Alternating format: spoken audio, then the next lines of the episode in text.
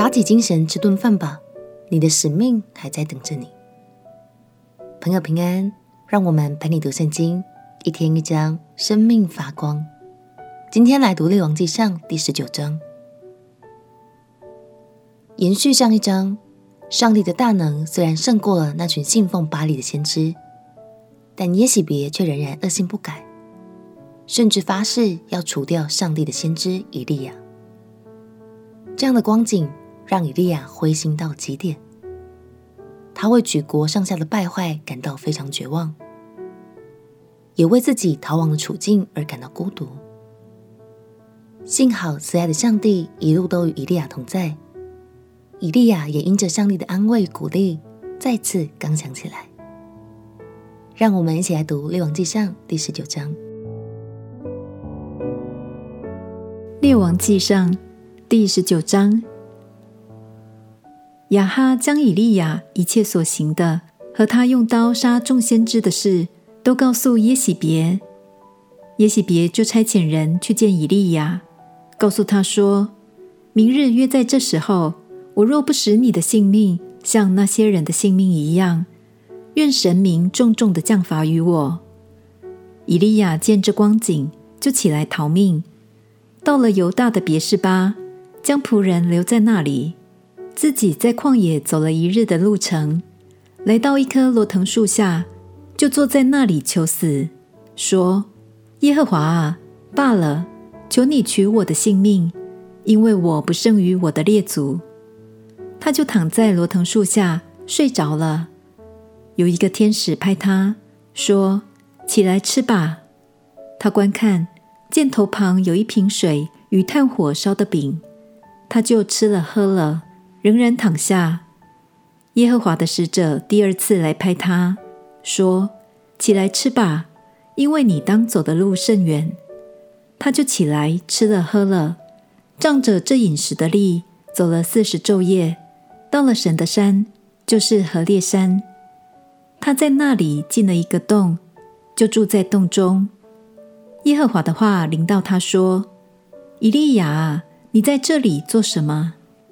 他说：“我为耶和华万军之神大发热心，因为以色列人背弃了你的约，毁坏了你的坛，用刀杀了你的先知，只剩下我一个人，他们还要寻索我的命。”耶和华说：“你出来，站在山上，在我面前。”那时，耶和华从那里经过，在他面前有烈风大作，崩山碎石。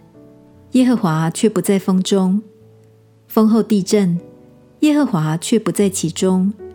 地震后有火，耶和华也不在火中。火后有微小的声音，以利亚听见，就用外衣蒙上脸。出来站在洞口，有声音向他说：“以利亚啊，你在这里做什么？”他说：“我为耶和华万军之神大发热心，因为以色列人背弃了你的约，毁坏了你的坛，用刀杀了你的先知，只剩下我一个人，他们还要寻索我的命。”耶和华对他说：“你回去。”从旷野往大马士革去，到了那里，就要膏哈薛做亚兰王，又膏宁示的孙子耶户做以色列王，并膏亚伯米和拉人沙法的儿子以利沙做先知接续你。将来躲避哈薛之刀的，必被耶户所杀；躲避耶户之刀的，必被以利沙所杀。但我在以色列人中为自己留下七千人。是未曾向巴力屈膝的，未曾与巴力亲嘴的。于是以利亚离开那里走了，遇见沙法的儿子以利沙耕地，在他前头有十二对牛，自己赶着第十二队。以利亚到他那里去，将自己的外衣搭在他身上。以利沙就离开牛，跑到以利亚那里，说：“求你容我先与父母亲嘴。”然后我便跟随你。以利亚对他说：“你回去吧。我向你做了什么呢？”以利沙就离开他回去，宰了一对牛，用套牛的器具煮肉给民吃。随后就起身跟随以利亚，服侍他。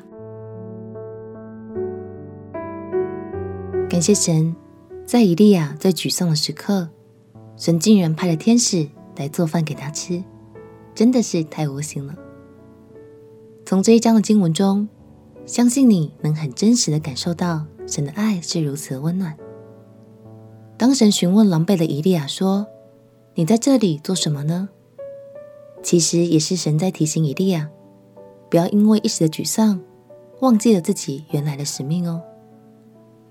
神不只安慰他，更以正面积极的力量来坚固他，也让他知道，其实他一点也不孤单。亲爱的朋友，你也正在一段不容易的处境中吗？别忘了，慈爱的神总是一直看顾着你。也许挑战仍在前方，但相信只要紧紧倚靠神，未来就依然充满盼望。经文的最后，我们也看到了以利亚的接班人以利沙的蒙召，他放下农耕的工作，开始跟随以利亚。关于以利沙的故事还有很多，未来我们会在列王记下看到，别错过喽。我们先一起祷告。亲爱的耶稣，面对困境，我很挫折，也很沮丧，但我知道你总是扶持着我，也求你赐下更多的力量，使我再次刚强。祷告奉耶稣基督的圣名祈求，阿门。祝福你在困境中依靠着神的话语，心中充满盼望，就能再次勇敢面对挑战。陪你读圣经，我们明天见。耶稣爱你，我也爱你。